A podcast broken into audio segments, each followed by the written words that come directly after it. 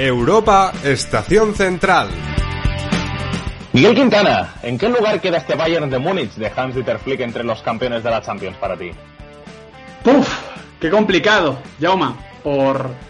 Porque estas clasificaciones siempre son complicadas y encima es una edición muy particular, pero eh, creo que lo situaría en el top entre el quinto y el sexto, mm. diciendo o, aclarando que, el Bayern 2013 no lo, no lo colocaba tan arriba. O sea, yo, por ejemplo, en una idea tengo Barça 2011, Madrid 2017, Milan 94, Barça 2009, Madrid 2014, también midiendo un poco trascendencia, ¿no? Impacto mm. histórico. Creo que, el Bayern podría estar ahí. Lo que para que es verdad que para la trascendencia y el impacto histórico tenemos que esperar un poquito. Pues sí, eh, tendremos que esperar un tiempo para ver con más perspectiva este triunfo del Bayern que eh, un día después de que se haya producido, eh, Miguel, creo que es legítimo. Oye, por cierto, Yauma, Yauma, ¿y dónde lo colocas tú? Bueno, pues mira, dentro de este top que tú has dicho, yo podría estar bastante de acuerdo contigo, ¿eh? e incluso pues teniendo en cuenta que ha ganado todos los partidos de la Champions, que esto es una cosa que no ha pasado nunca en la historia del fútbol europeo, ni siquiera en Champions. ¿Y el récord de goles? ¿Y el récord de goles? Claro, claro. O sea, el Bayern ha metido 43 goles en 11 partidos de Champions. O sea, es una media de casi 4. Ah. Eh, y, teniendo en cuenta también que entre medio ha cambiado el formato y que, pues, no sé, eh, quizá, quizá yo sí me pensaría meterlo en el top 5. O sea, compartiendo bastante tu top 5, eh, yo quizá, eh, a ver, yo quizá sería un poco injusto porque la Champions del Milan 94 yo no la tengo muy fresca, ¿sabes? O sea que y no, la, no, no, la vi mucho en, en, en, su momento. O sea, sé que al final le ganan la final al Barça 4-0 y que tuvieron un camino pues realmente, realmente positivo, pero yo quizá por o sea, más por desconocimiento ¿eh? de ese Milan 94, ya, igual yo sí que lo metería en el top 5, pero creo que en el top más riguroso que más, más, riguroso que es el tuyo, que tú sí que tienes vista bien esa Champions, eh, entiendo que, lo es que por es muy es muy complicado porque ¿qué mides? ¿El nivel del equipo en concreto o la edición? Porque quiero decir, por ejemplo, Barça 2015 hace la mejor Champions eh, respecto a 2011 y 2009. Eh, pero mm, yo no opino que 2015 sea mejor equipo que 2011, no. la de Barça.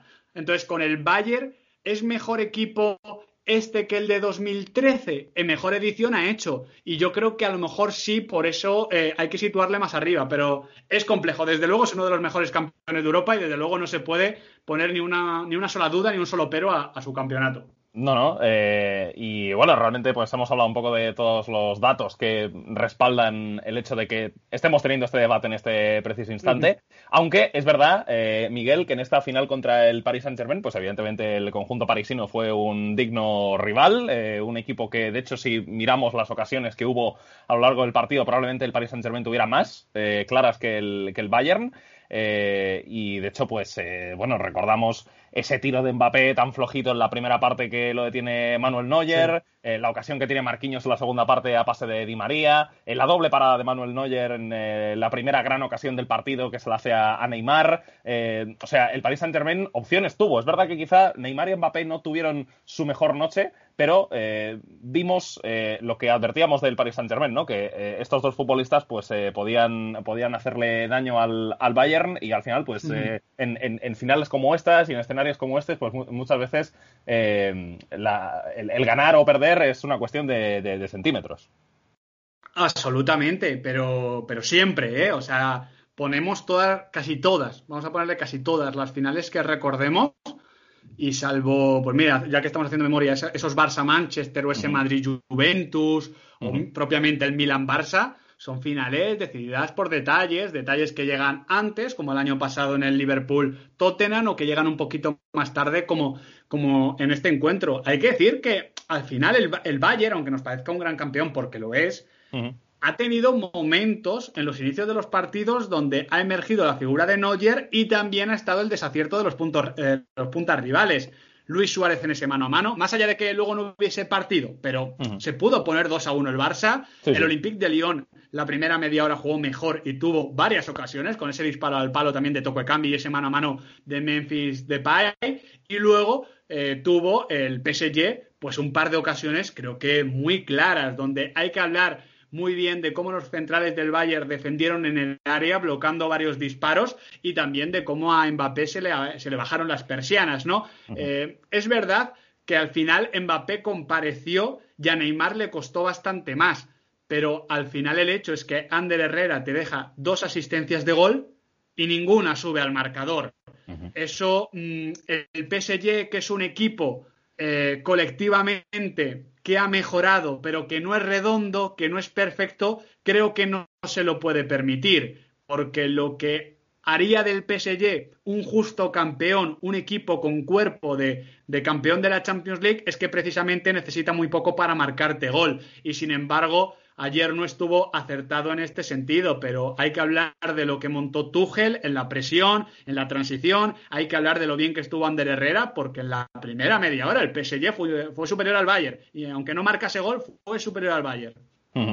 Sí, y de hecho, pues eh, hablabas de esta primera media hora en la que realmente el, Bayern pues eh, mostró un poco su, esencia agresiva de, siempre, eh, yendo a, presionar al, al, PSG arriba, pero vaya, el conjunto francés, pues de nuevo, como había pasado en anteriores partidos, pues comenzó mejor que el, que el Bayern y aún así no fue capaz de, traducirlo, de traducirlo en, en goles. Y hablábamos precisamente de la figura de Manuel Neuer, Miguel, que eh, no sé si una final como esta eh, a pesar de que no fue mm. una exhibición de hacer 12 paradas, pero sí que hizo dos o tres que fueron absolutamente determinantes. Y además dio la sensación de que incluso ayer era capaz de parar hasta las que no valían. Eh, y, encima con, paradas brutales, ¿no? Entonces, no sé, si crees que después de un tiempo en el que todos parecíamos tener muy claro que eh, el, cetro del mejor portero del mundo se lo disputaban Oblak, Ter Stegen y, probablemente también Allison, si ahora Neuer vuelve a entrar en la ecuación, o si es que realmente no se ha ido nunca, pero ahora digamos que la ha vuelto un poco a poner a ponerse en valor con una actuación así. Yo creo que no. Yo creo que si hacemos. Es que, claro, es que para estas cosas, ¿cómo se mide quién es el mejor portero del mundo? Podemos hablar de, yo qué sé, ciclos de tres años, para ser un poco justos y que no solo sea momento de forma. Yo creo que en ese ciclo de tres años el mejor guardameta es Jano Black, el segundo es Ter Stegen, el tercero eh, Allison, luego Courtois ha crecido esta última temporada y Neuer puede estar en ese siguiente escalón pero es verdad que esta temporada ha estado mejor y el año pasado estuvo peor. Mm. ¿Por qué? Pues no sé si por un tema de recuperación física respecto a esa lesión grave que tuvo hace dos temporadas, no sé si es un tema de inspiración, de confianza, de seguridad, que seguramente sea mucho de esto, pero el hecho es que ayer deja esa parada ante Ney que es casi casillesca, ¿no? Porque la mm. para de una manera en la que va fuera, pero un centímetro más abajo y va adentro. Mm. y, y esa, esa cuestión de centímetros de la que has hablado antes se, se, se, escenifica en, en, por ejemplo, la figura de, de, Manuel Neuer, que a mí, por ejemplo, en el partido de vuelta ante el Chelsea deja un par de malos rechazos, y yo lo comenté aquí, que me transmitía alguna que otra duda y que creía que Marc-André Ter Stegen en ese duelo individual iba a poder sumar más, pero hay que decir que desde ese momento ha sido un argumento competitivo sorprendente porque era casi el que le faltaba al Bayern y que ha sido clave en la victoria. O sea, para mí es el portero de, esta Champions, pero tanto como volverlo a situar arriba, no lo sé.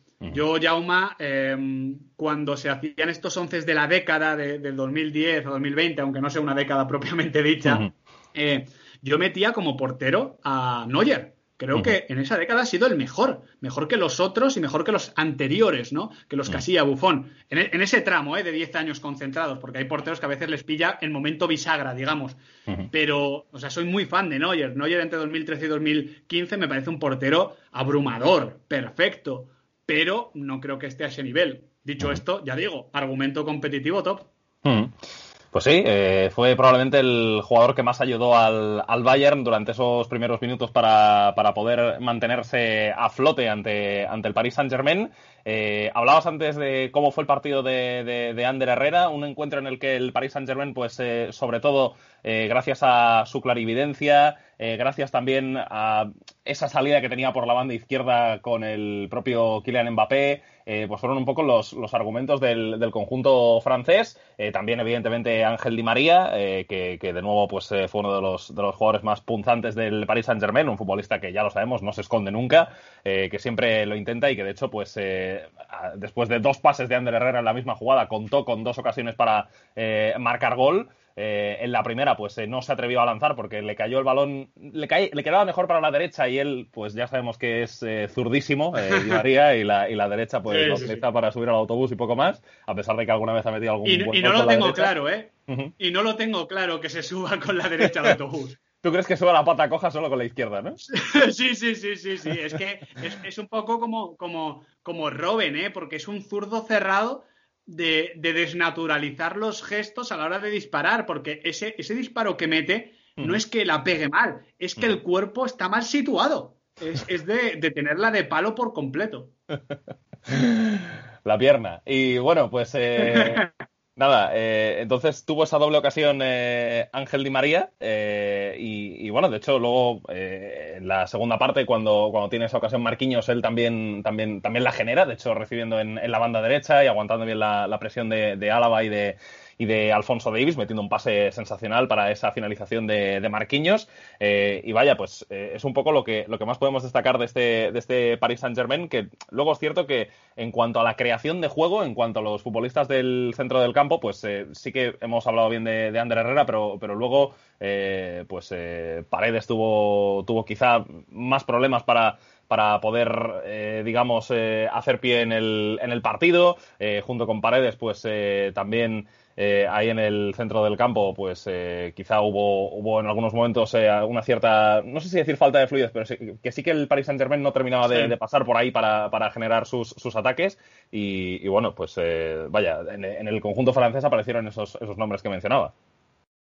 Sí, sí, sí, totalmente. Yo creo que, a ver, el trabajo táctico de Tuchel a mí me gustó porque creo que buscó sin ningún tipo de, respeto, eh, transitar. En el sentido de, al final, cuando, cuando emparejas a laterales tan ofensivos como, como Kimmich o como Alfonso Davis con atacantes tan pocos dados al esfuerzo como pueda ser un Neymar, un Mbappé o un Di María, que es verdad que trabaja más, pero que ya no está en ese momento físico de 2014 donde te iba para arriba y para abajo, pues mm, tienes la duda de que los carrileros van a subir pero van a desguardar su espalda eh, o desarropar su espalda, eh, los extremos van a perseguir al lateral o se van a quedar esperando para la transición, pues Tuchel lo que hizo es, a veces cerraba en 4-4-2, con Di María arriba y Mbappé en izquierda, pero Di María luego se iba a buscarle la espalda a Alfonso Davis y Mbappé a Joshua Kimmich. Al final el, el, Bayern tenía que eh, estar muy pendiente de, de, ellos y como el PSG superó la presión del Bayern en varias ocasiones girando la pelota, estando en izquierda y girando sobre derecha,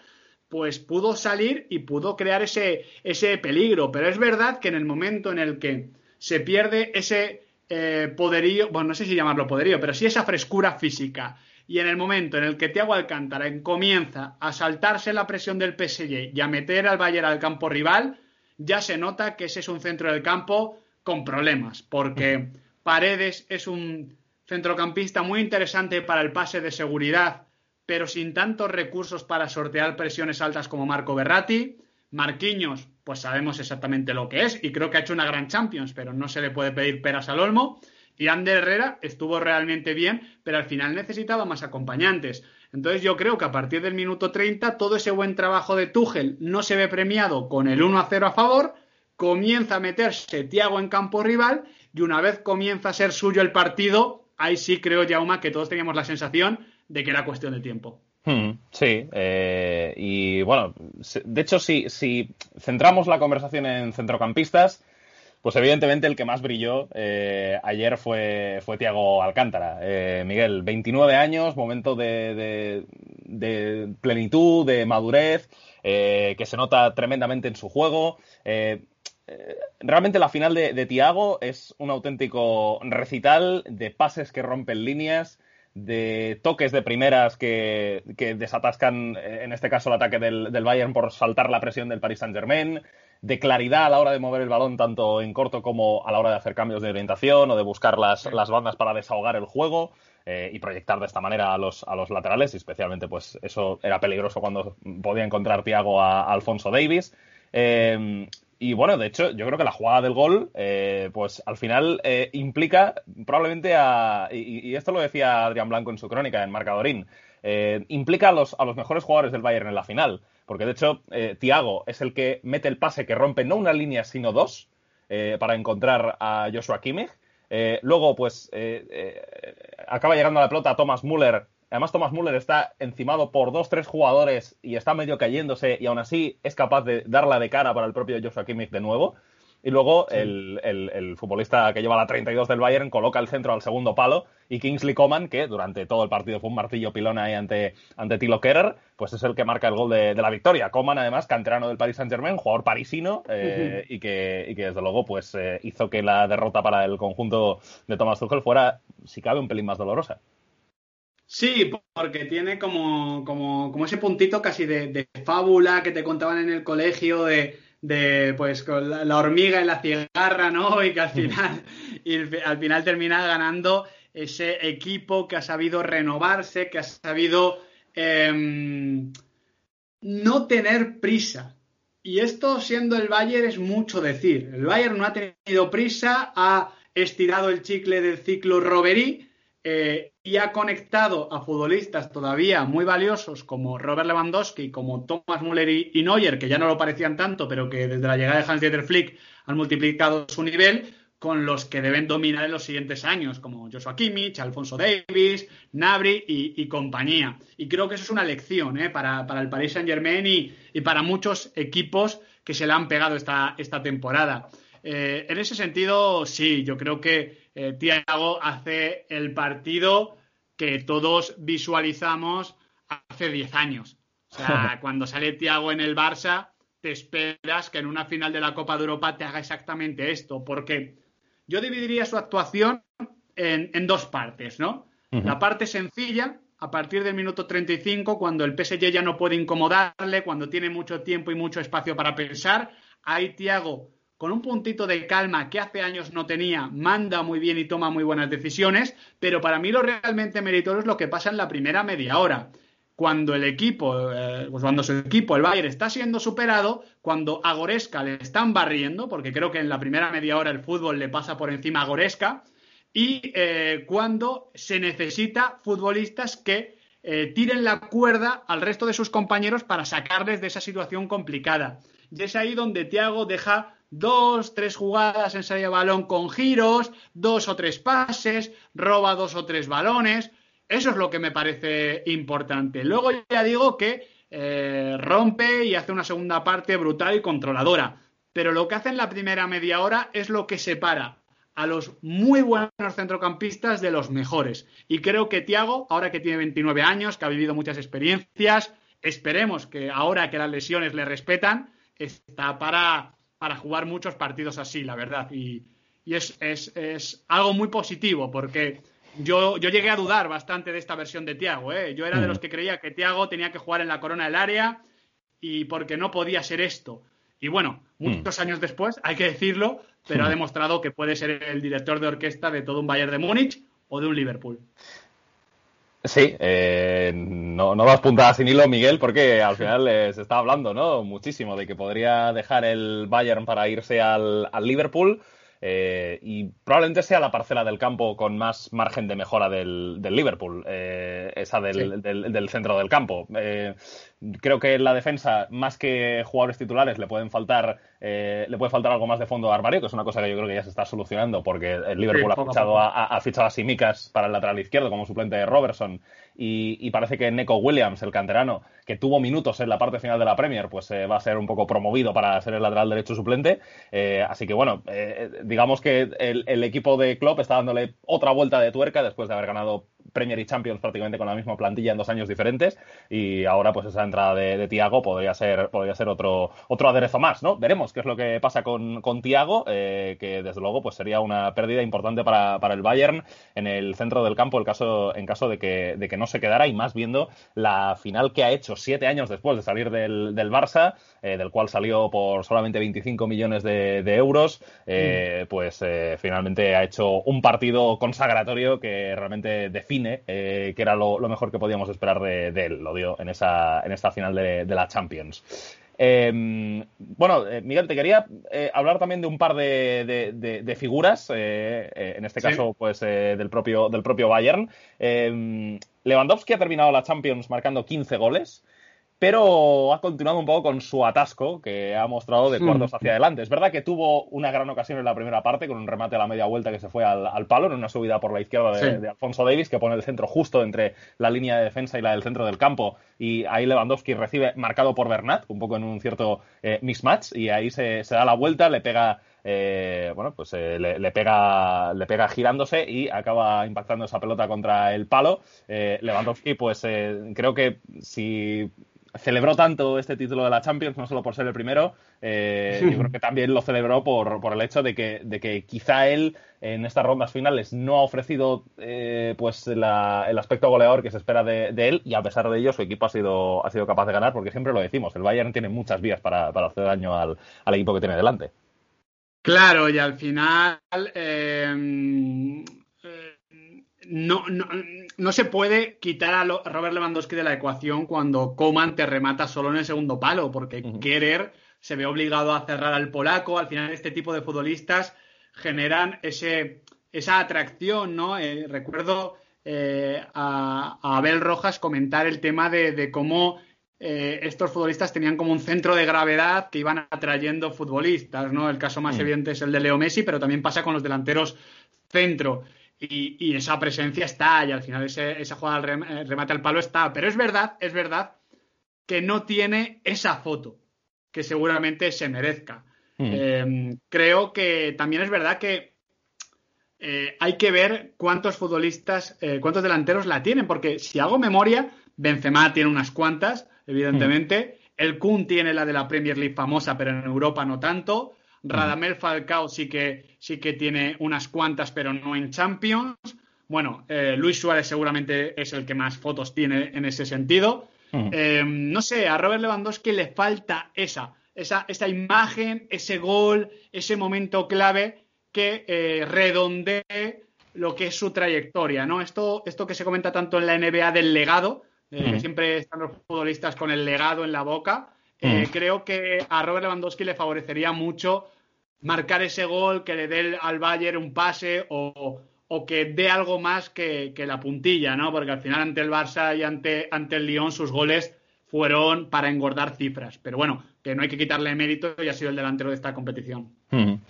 Bueno, pues eh, Lewandowski estaba con la posibilidad de, de, igualar el registro de Cristiano Ronaldo de 17 goles, que es el mejor que ha tenido lugar nunca en la Liga de Campeones, pero eh, finalmente se ha quedado en, en 15, que también es una maravillosa cifra, sobre todo pues eh, teniendo en cuenta que ha marcado en casi todas las rondas de, la Champions, aunque bien es cierto que en las últimas, eh, en las últimas instancias, pues sus goles no han tenido tal trascendencia dentro de los partidos. Bueno, y la otra figura por la que te quería preguntar del Bayern, eh, Miguel, fue, bueno, ese Niklas Sule, que tuvo que entrar a mitad de partido en el minuto 25 mm. por la lesión de Jerome Boateng, y, Sule, pues, lo, bueno, ya, ya lo sabemos, estuvo lesionado durante, durante varios meses, era realmente complicado pensar, pues, hasta qué punto podría ser competitivo en partidos de esta recta final de, Champions ante lo que podía ser una cierta falta de ritmo competitivo, pero eh, creo que ante un equipo realmente difícil de defender y más siendo él el jugador que es, siendo él el tipo de central que es,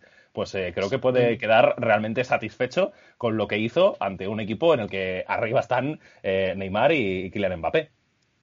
Totalmente, totalmente, porque al final un futbolista, como tú dices, con con esa corpulencia que se maneja bien a campo abierto, evidentemente, pero luego al final, como le cambies de dirección, esa cintura hay que mover, hay que moverla.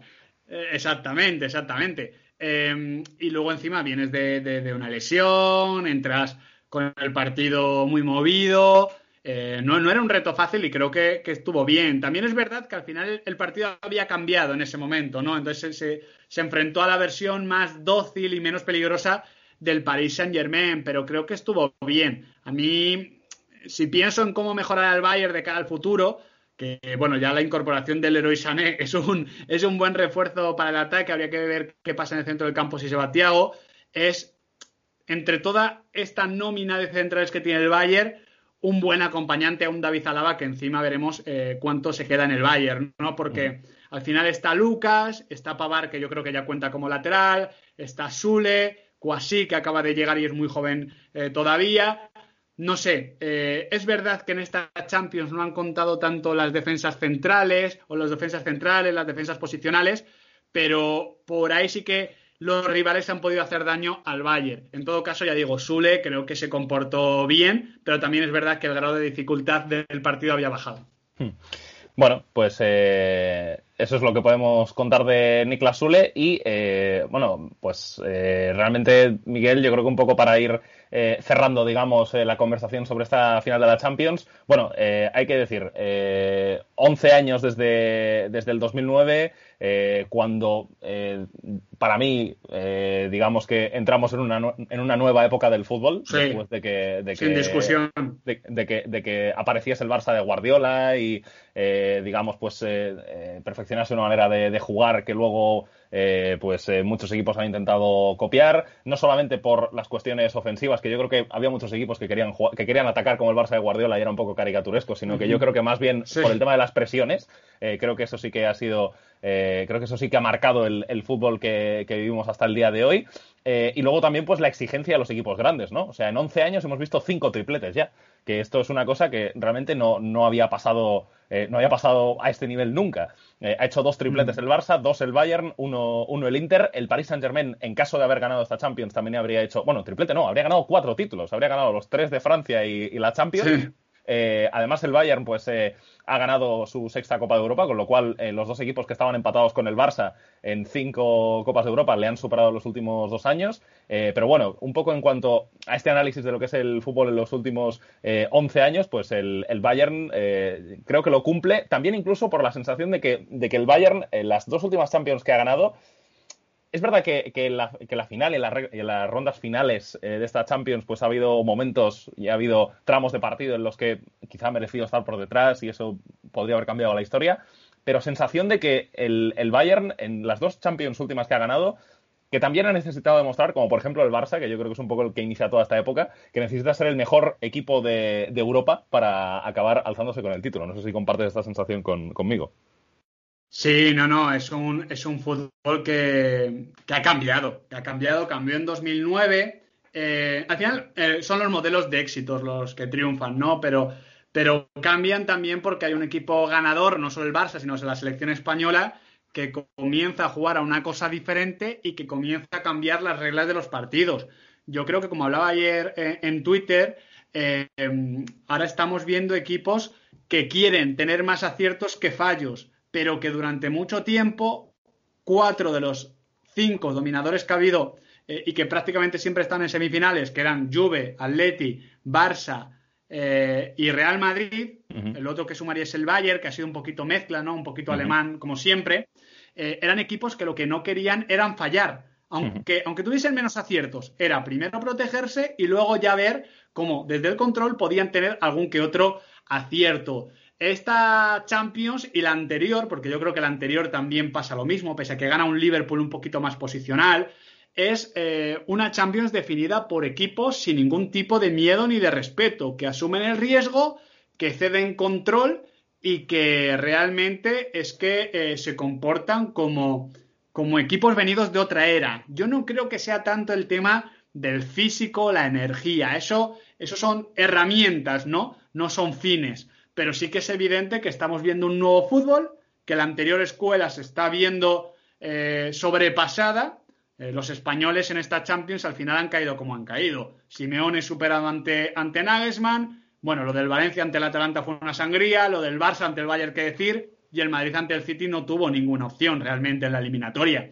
Entonces, eh, vamos a ver qué pasa en ese sentido, pero que el, el, testigo haya pasado del fútbol español al inglés y el alemán me parece realmente coherente con, los tiempos que se viven y también con el tipo de futbolista que nace, ¿no? Que eso es muy importante. Ahora, eh, jugadores como, como Nabri, que tienen sentido del juego, pero que son verticales, agresivos, encaradores, pues es que te cambian muchas cosas. Y, y creo que en esos atacantes está el futuro de la Copa de Europa más que en centrocampistas, porque si el año pasado costaba encontrar centrocampistas brillantes, salvo Frenkie de Jong y Fabiño, que fueron mis dos preferidos, el resto tampoco estuvo demasiado bien, esta eh, temporada cuesta encontrar defensas brillantes.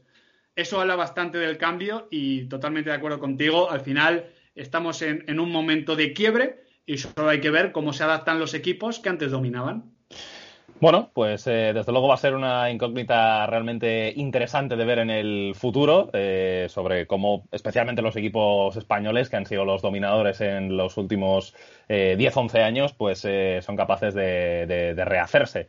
Eh, de una época en la que ahora mismo parece que eh, por el momento pues los equipos alemanes e ingleses y no solo los equipos sino también pues los entrenadores especialmente los alemanes si, si, hablamos de las nacionalidades en concreto porque en Inglaterra hay más vaya no son entrenadores ingleses los que los que están llevando a los equipos de la Premier a lo más alto pues vaya son los que los que están dominando el fútbol.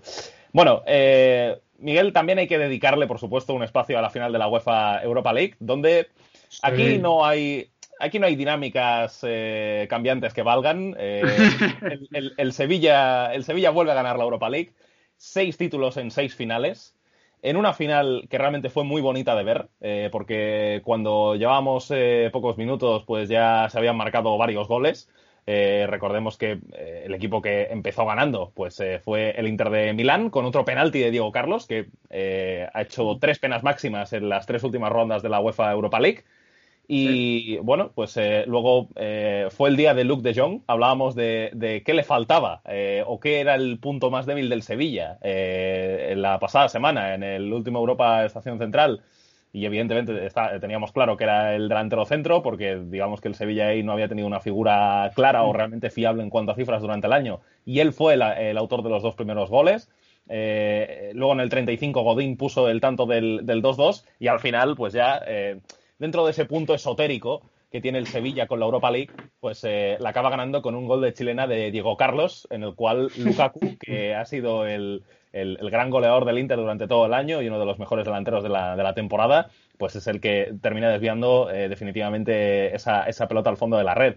Eh, una final, pues como digo, espectacular y que el Sevilla volvió a, llevarse ante, ante el Inter de Milán. Y creo, eh, Miguel, antes de ya darte paso para que expliques un poco cómo viste la final, me acordé sobre todo con la chilena de Diego Carlos, de lo que, de lo que dijiste en cuanto hablábamos de, las idiosincrasias de los clubes y de cómo podía empezar. Que tú dijiste que podía pesar mucho más la grandeza del Sevilla que no el, el boicot o los tiros en el pie eh, habituales en el Inter, ¿no? Creo que viendo el partido no identificas tiros en el pie del Inter, sino que realmente es el Sevilla que, eh, de manera que uno no termina de comprender, eh, acaba sacando el partido adelante y se lleva a otra Europa League.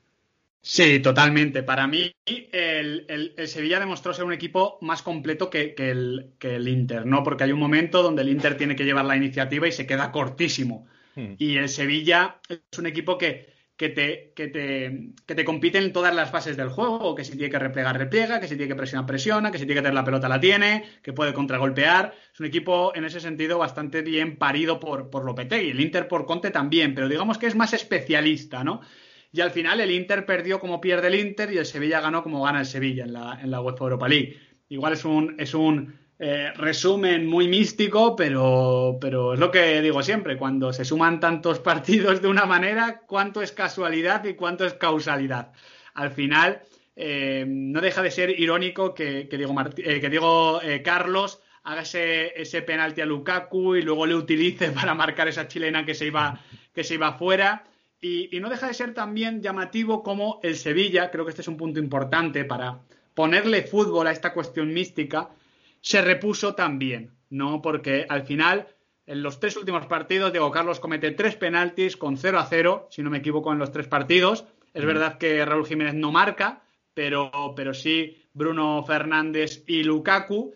Y aún así el Sevilla se repone. Se repone marcando pronto, se repone con personalidad y se, y se repone incomodando al conjunto contrario. Y poco a poco, metro a metro, simbolizando eso que digo siempre de que es un equipo más de cantidad que de calidad, va llevando eh, la sardina a su ascua, ¿no? La, va arrimando, va poniendo el partido en los términos y condiciones que más benefician al Sevilla y que menos, eh, menos producen para el Inter. Y yo creo que, que, eso fue lo que se vio en el partido. Y encima luego, claro, Jauma, como, como humanización de esta mística, Luke de Jong y Bonu, es decir, un delantero que había fallado más que metido y un portero, bueno, segundo portero, cedido encima por el Girona, con el que había descendido el conjunto catalán la pasada temporada, son dos hombres que te marcan diferencias, porque luego podemos hablar de Navas, Vanega y de, y de Cundé, que por supuesto fueron protagonistas, sobre todo Cundé, pero, pero al final las dos áreas sabemos que cambian más encuentros que lo que pasa entre medias.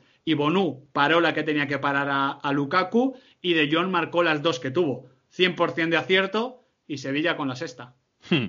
Sí, sí, eh, está claro que, el dominio de las áreas, pues eh, al final siempre termina siendo lo más, lo más determinante. Eh, y el Sevilla pues lo, lo, demostró en esta final de la UEFA Europa League. Y bueno, eh, si vamos un poco eh, viendo cronológicamente cómo fue, cómo fue el partido, pues eh, hablábamos ¿no? de, cómo empezó con ese, con ese penalti de, Diego Carlos, en el cual vimos de nuevo al central brasileño muy apresurado, demasiado eh, bueno, incluso un poco loco, ¿no? Eh, yendo, a, cortar a, yendo a cortar a, Romero Lukaku.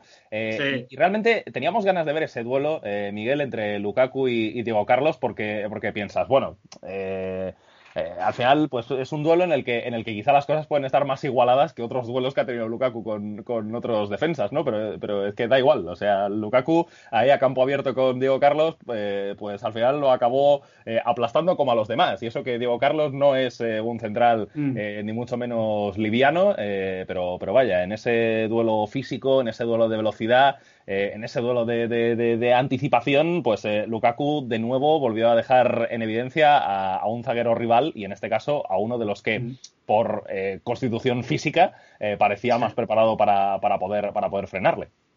Es que vaya serie de retratos ha dejado Lukaku esta temporada, ¿eh? porque creo que es en cuartos, ¿no? Ante el Bayer Leverkusen, cuando a Tapsova, bueno, eh, le hace, no, quiero ni decirlo, ¿eh? porque creo que habría que ponerle dos rombos al podcast, lo que le hace al burkinés.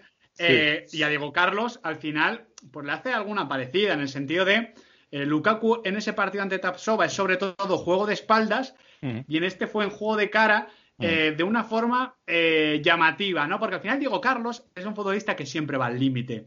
Recuerdo perfectamente en el partido eh, inicial de, la reanudación de la liga, que es el derby sevillano, como no, recuerdo exactamente quién es el atacante del Betis, pero se mete en el área y Diego Carlos va con todo y barre el balón y no es penalti, pero, pero un centímetro más arriba, un centímetro más abajo y es penalti y casi que expulsión. Entonces, va al límite siempre. Y cuando vas al límite, tienes que asegurarte mucho de llevar la iniciativa. Y con llevar la iniciativa me refiero a ser más rápido, ser más fuerte, llegar antes, controlar, digamos, ¿no? Aunque sea de forma agresiva.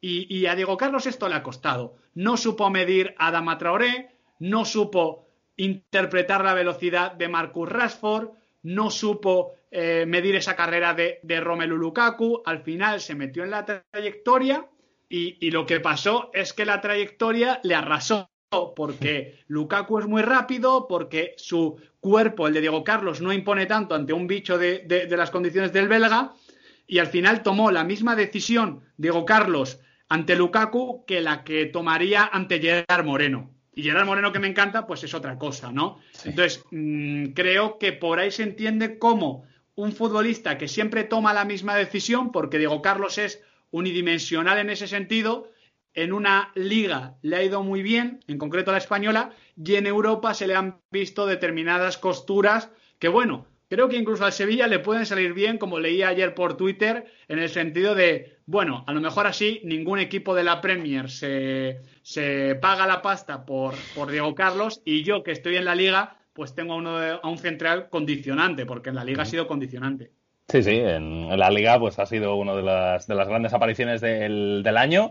Eh, de tal manera que durante buena parte del, del curso, pues eh, digamos que esa presencia de Diego Carlos nos, nos opacaba la, la, presencia de Cundé, que al final eh, creo que por su actuación en Europa, pues es el central que al que más proyección se, se le divisa, ¿no? Eh, de Miguel, pues un central mucho más eh, cerebral, eh, un central que en este caso, pues si Diego Carlos fue el encargado de marcar a Lukaku, eh, estuvo más con Lautaro Martínez y bueno, Lukaku pues sí que obviamente hizo estragos a la defensa del, del del Sevilla pero no se puede decir lo mismo de Lautaro Martínez, que desde luego fue eh, secado prácticamente en este partido, y si fue así, es porque Cundé pues, eh, hizo uno de los grandes partidos de su carrera hasta ahora, que no es una carrera muy larga, y, que, y que desde luego pues le, bueno, pues le, deja en, gran lugar en cuanto a la comparación con su compañero en, la defensa, pero además que también pues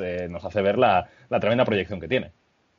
Exactamente, porque es verdad que no lleva muchos partidos, pero, pero ya, ya tiene una final ganadora, ¿eh? eh que esto eh, puede sonar a poco, pero al final mm, el fútbol tiene de esos recuerdos, de esas situaciones, y yo creo que, que aprender a ganar tan pronto no deja de ser una, una, una, el comienzo de nuevas victorias, digamos, ¿no? Esa experiencia positiva, ese cuando vuelva a afrontar una final, pues desmitificarla, porque ya sabe lo que es enfrentarse a un delantero con tanto potencial como Lautaro. A mí Kunde me encanta, como dices, un central tranquilo, un central completo, eh, porque realmente es que te hace de todo. Es que te saca la pelota, te juega bien por arriba, porque tiene un juego eh, muy bueno eh, por arriba, en ataque y en defensa además. Eh, tiene eh, capacidad para corregir, es flexible, es ágil, es fuerte. No sé, a mí honestamente me, gusta mucho y, la verdad es que eh, creo que va a valer mucho dinero porque es un central muy del siglo XXI y que no pudiese participar ni una vez Lautaro es que dice mucho, dice muchísimo porque porque es que no es normal. Lautaro es un jugador que sabe jugar muy bien, que interpreta muy bien diferentes momentos y ante Cundé es que directamente no compareció. Pues desde luego Bruno Mars Cundé eh, nos, ha, nos, ha, deleitado en esta recta final de la, de la, Europa League y en el encuentro definitivo todavía más con su maravillosa actuación ante, ante Lautaro Martínez. Em, bueno, si seguimos eh, analizando el partido, eh, bueno, hemos hablado de que, de que, empezó ganando el Inter con ese, con ese gol de penalti de Romelu Lukaku y luego el Sevilla lo empató gracias a la diana de Luke de Jong, al cual hemos mencionado antes. Y de nuevo, eh, Miguel, pues el Sevilla encontró el gol con una jugada clavada a la del segundo gol ante el Manchester United.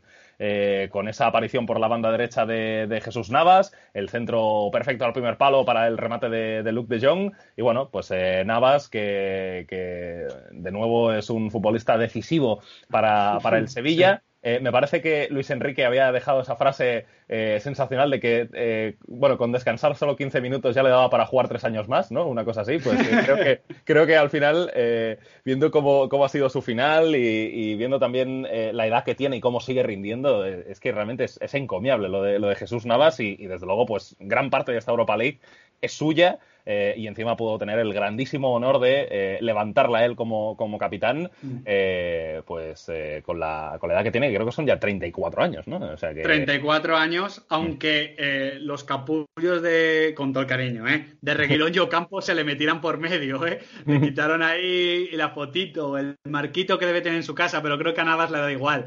A ver, si decía que con va a valer una pasta, Jesús Navas, ahora con 34, no, con 24, ¿cuánto podría pagar un club? Fíjate, el Fútbol Club Barcelona con los problemas que tiene el lateral derecho. ¿Cuánto podría pagar?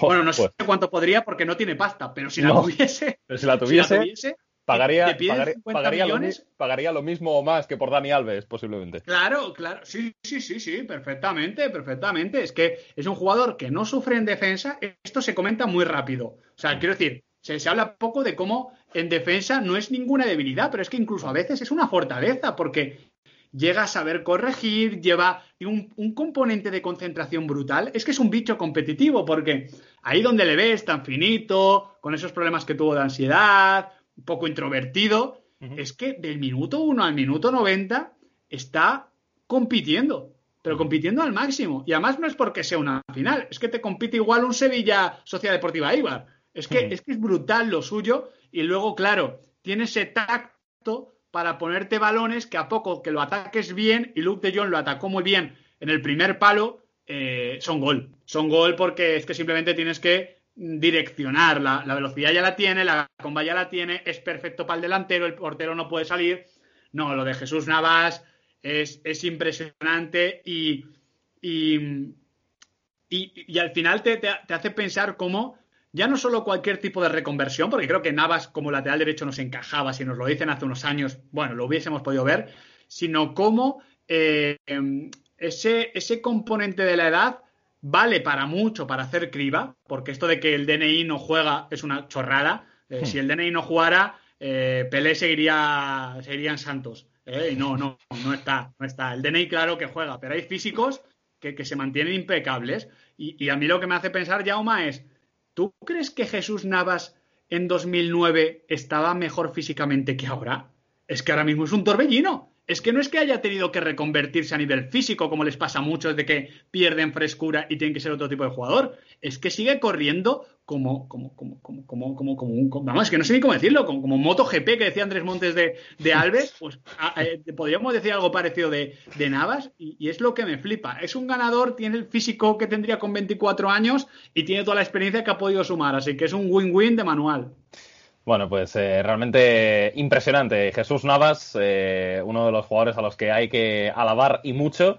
Eh, después de que el Sevilla haya ganado su sexta Europa League, por cierto, pues no muchas horas antes de esa final de la Europa League conocía que iba a estar de nuevo con la selección española, al igual que, que Reguilón, que también ha sido uno de los jugadores determinantes del Sevilla durante esta temporada. Pero más que pararme en Reguilón, eh, Miguel, me gustaría hablar de, de Ever Banega, eh, que tuvo su The Last Dance particular eh, eh, contra, sí. contra el Inter, además apuntándose una asistencia en ese gol precioso de Luke de Jong, eh, con ese remate que, que, le cogía lejos sí. realmente para, para, colocarla de cabeza de esa manera eh, y que, bueno, pues de nuevo fue un, un jugador también muy importante para, para, el Sevilla, llevando pues la, la, manija del equipo y, bueno, es que realmente o sea, no, no, es, no es ningún tópico, es que es así, es que realmente, pues, eh, llegado a cierto punto del, del, partido, pues Vanega fue el que, el que un poco eh, decidió cómo se iba a jugar, ¿no? Eh, y, y, eso creo que pone en valor también la actuación del futbolista argentino, eh, teniendo en cuenta pues el momento de, de, carrera en el que está, a punto de marcharse a Arabia Saudí pues para emprender un nuevo, un nuevo camino en su carrera, 32 años y, y, desde luego pues en el último día que juega con la camiseta del Sevilla eh, fue de nuevo un futbolista decisivo. Desde luego, desde luego, para, para, emprender un nuevo camino y para abrir una nueva cartilla de ahorros, ¿no? eh, eh, sí, sí, sí, Vanega yo creo que el confinamiento ha ayudado mucho a Vanega porque venía en una tendencia negativa antes del parón, eh, había dejado de ser titular, juega varios partidos Oliver Torres y tal, eh, que al final no ha tenido peso en, en esta fase final prácticamente. Y, y, y, yo creo que habrá cogido fuerza, cogido ánimo de decir, mira, son, yo qué sé, 15 partidos, vamos a tope y, vamos a, dejar el mejor recuerdo posible y se ha dejado con un sabor de, se ha ido con un sabor de boca dulcísimo, no solo por el título, sino por sus exhibiciones, su nivel, su impacto, su ascendencia, ese tipo de centrocampista que no necesita correr para hacer que el resto corra, tanto los defensas como los atacantes, jugador maravilloso, quizás le ha faltado ese golito, ¿no? Esa, esa postal, como decíamos con Robert Lewandowski, pero bueno, no es su trabajo. El caso es que con esas asistencias, con ese cambio de orientación tan importante para el juego ofensivo de Sevilla, ha sido un futbolista imprescindible y ahora se vuelve a reabrir esa pregunta de cómo sustituyes a este tipo. Porque eh, si la baja de Verbanega para cualquier equipo sería dolorosa, para un conjunto como el Sevilla, que no puede aspirar a pagar cantidades ingentes de dinero, fichar a un jugador así es muy complicado.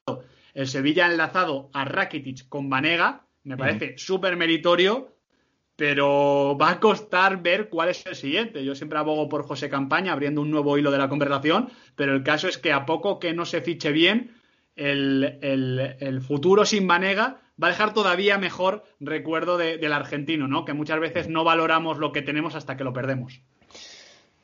Desde luego, y muy bien tirado lo de lo de campaña, además es que es muy evidente, ¿no? Porque es un jugador que lo tienes en la liga, que probablemente no, no, no, no sé, tampoco te harán pagar una morterada por él, que es canterano Bueno, de... bueno, bueno. Bueno, dicen que sobre los 30 milloncetes y eso es una buena morterada, ¿eh? Sí, bueno, es verdad, es verdad. Eh, 30, 30 sí que sí que pican, pero vaya, eh, quizá ir a buscar 30 a 30 millones para, para, para el Hull City a lo mejor no, pero 30 millones para el equipo español sí. Sí, sí, no, pues eh, desde luego, bueno, 30, 30 es una cantidad considerable, es verdad, no te lo, no te lo voy a negar. Pero vaya, en, en cuanto a el crecimiento que ha tenido campaña, En cuanto al hecho de, bueno, pues eso, de ser un producto de la cantera del, Sevilla, pues, pues desde luego, desde luego tiene, tendría bastante sentido, la verdad. Eh, y, fíjate, y además campaña que es un jugador que se puede decir que también se ha, se ha cocido a fuego lento, ¿no? Pues porque cuando él salió de la cantera del Sevilla, pues hubo bastantes dudas, se fue al, al Oporto, donde estuvo en el filial y no jugó prácticamente nunca con el primer equipo. Eh, luego, pues eh, estuvo en más clubes. En el Levante tuvo que pasar por la segunda división y ser líder del equipo ahí eh, para un poco tomar la posición preponderante que tiene ahora desde hace ya algunas temporadas. Y, y bueno, pues eh, desde luego es una, es una opción eh, más que interesante para, para, el Sevilla en cuanto, en cuanto Ever Banega pues eh, ya haga las maletas que, que, vaya, probablemente ya las, las, haya, las haya hecho para empezar, para empezar, para empezar su nueva trayectoria en, en, Arabia, en Arabia Saudí. La verdad es que sí, la verdad es que sí. Vamos, vamos a ver cómo es el verano de Sevilla, que hay que decir que esta final, 9 de 11 no estaban en el Sevilla, en el Sevilla del año pasado. Esto mm. habla de no solo el gran trabajo de Monchi, que, ya lo decimos muchas veces, sino de lo bien que Julen Lopetegui, bueno, imagino que habrá tenido mucho que ver en, en, los perfiles que se han contratado, ¿no? Pero también cómo ha ido encajando las piezas, ¿no? Al final, el Sevilla es un equipo que, que competitivamente hablando compite bien, valga la redundancia, desde el principio, pero que es muy nuevo. Por tanto, creo que a poco que mantenga fichas y sepa mejorar ciertas posiciones y cubrir la ausencia de Vanega, pues el año que viene en la Champions y aquí en Europa eh, Estación Central debe dejarnos partidos que todavía no nos ha dejado. El Sevilla todavía tiene esa deuda con la Champions, la Champions no la tiene con el Sevilla, pero creo que con nosotros y con esos martes y miércoles la tiene y que esperemos que la pueda compensar la temporada que viene. Sin duda. Eh, y eso que el Sevilla en su última actuación en Liga de Campeones pues fue capaz de eliminar al Manchester United de Old Trafford, pero es cierto que si repasamos su trayectoria en Liga de Campeones hasta el momento, pues eh, falta, falta quizá un punto más. Eh, da la sensación de que, de que el club es capaz de, de, llegar más allá de, de donde lo ha hecho. Eh, y bueno, eh, su punto más lejano en Champions, pues fue en una temporada en la que realmente tampoco, tampoco parecía muy destinada a ello, ¿no? Eh, con el cambio de director deportivo, con Vincenzo Montella, que luego salió muy mal del, club, especialmente por cómo. por, por, cómo se perdió la final de la Copa del Rey con el, con el Barça y por cómo se acabó esa, esa temporada. Eh, bueno, ya sabemos que obviamente el Sevilla cada año pues tiene que cambiar bastante porque sus eh, mejores jugadores acaban saliendo siempre a clubes de mayor, de mayor nivel, pero, pero vaya, tenemos ganas de, de, ver al Sevilla pues eh, llegar más lejos y sobre todo dejarnos noches gloriosas en Liga de Campeones. El año que viene veremos si lo tiene si lo tiene algo más fácil con esa condición de cabeza de serie que va a tener una vez que ha sido campeón de la Europa League y que le va a permitir estar en el en el, en el bombo 1. Y también lo que le va a permitir eh, pues el haber ganado la Europa League es jugar una Supercopa de Europa muy bonita contra el Bayern de Múnich. ¿eh? ¿eh? en Budapest, además, tiene toda la pinta de que va a ser el primer partido a nivel, a nivel UEFA, a nivel europeo, que se va a jugar con público eh, después de. No, no, no, porque habrá. espero que no, Jauma, porque a ver si va a, va a pasar como con aquellos seguidores del Athletic que en vez de a Budapest se van a Bucarest o viceversa. la liamos, la liamos. Uf, sería durísimo eso, ¿eh? esto es muy eh, español, ¿eh? Que es muy español.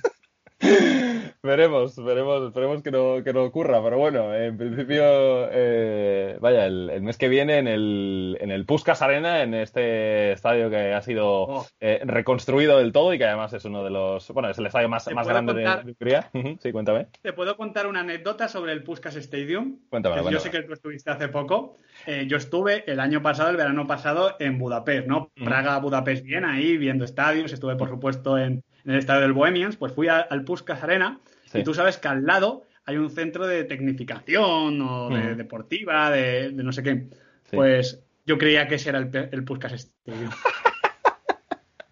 y los dos tronchos. Gracias, Miguel. Eh, buenas tardes y hasta la siguiente temporada. Vi, los dos tronchos, Jauma, y, y dije, bueno, al, al, otro, al de, al de, yo qué sé, al de. Es que no sé ni qué se haría ahí, judo, no sé qué movida, paso de ir y, ese era el Puskas Stadium. Así soy yo. Oye, y, empezaste a grabar vídeo para el canal y entonces te diste cuenta de que no era el Puskas o cómo, cómo fue cómo fue eso? No, no, no. Eh, colgué, una imagen, colgué, una imagen, colgué una imagen en Instagram y alguien me dijo, oye, soy de Budapest y no estás en el, en el Peren Puskas Stadium, estás en el centro de tecnificación. Y dije que no, que no, que se parecen. Y dice, no, no, no está, no está. Pero bueno. Qué, maravilla, eh, qué maravilla. Desde luego, bueno, esperemos que, los aficionados, eh, los afortunados, eh, que puedan ir a esta Supercopa de Europa en caso de que se confirme que hay público.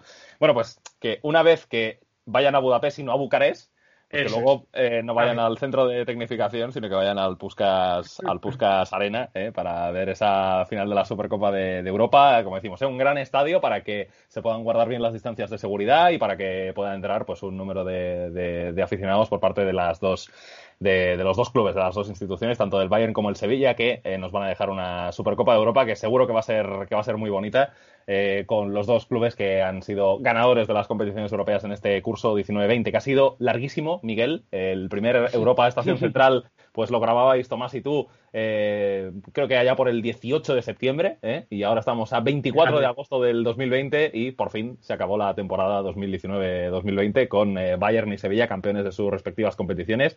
Y nada, pues eh, después de, este último programa, eh, Miguel, creo que podemos cerrar la temporada por todo lo alto. Sí, ha sido un auténtico placer, primero con Tomás, ahora contigo. Ha sido una Champions Europa League diferentes, pero donde hemos intentado extraer el fútbol que, quedaba, que no era poco, no ha sido poco, y ha sido un auténtico placer, ya digo, charlar con, con vosotros, aunque fuese de manera separada. Me hubiese gustado hacer un trío con vosotros. Eh, qué, bonita, qué bonita frase para, para, cerrar. O un tridente, o un tridente si no te quieres, si no te quieres relacionar tanto. Sí, que el, tridente me suena mejor para guardar la distancia de seguridad, la verdad. ¿eh? Para, para, guardar, para, guardar los dos metros. Bueno, pues eh, Miguel, ha sido, ha sido un auténtico placer y nada, pues a nuestros oyentes les decimos que el 20 de octubre regresa la Champions. Eh, evidentemente, por cómo ha sido esta temporada 2019-2020, pues la Liga de Campeones va a comenzar algo más de un mes después de lo que es habitual. y bueno, pues en ese día, 20 de octubre, va a ser cuando regrese la Champions, el primer día de grabación pues va a ser el día 22, día en el que va a arrancar la UEFA Europa League 2021 eh, y estaremos con ese primer Europa Estación Central de la octava temporada de este podcast, que es eh, bueno pues uno de los más eh, simbólicos de, de, de Marcadorín, porque lleva mucho tiempo haciéndose y aquí siempre os queremos traer el mejor análisis de la Liga de, Campeones, que al final es la competición que, más, que más gente sigue y que eh, seguís con, más devoción y de la que más eh, queréis escuchar nuestros análisis. Bueno, pues ha sido eh, todo un placer compartir esta temporada con, con vosotros y nos escuchamos a partir del curso 2021. En octubre volvemos a estar aquí. Muchas gracias. Hasta la próxima. Adiós. Chao.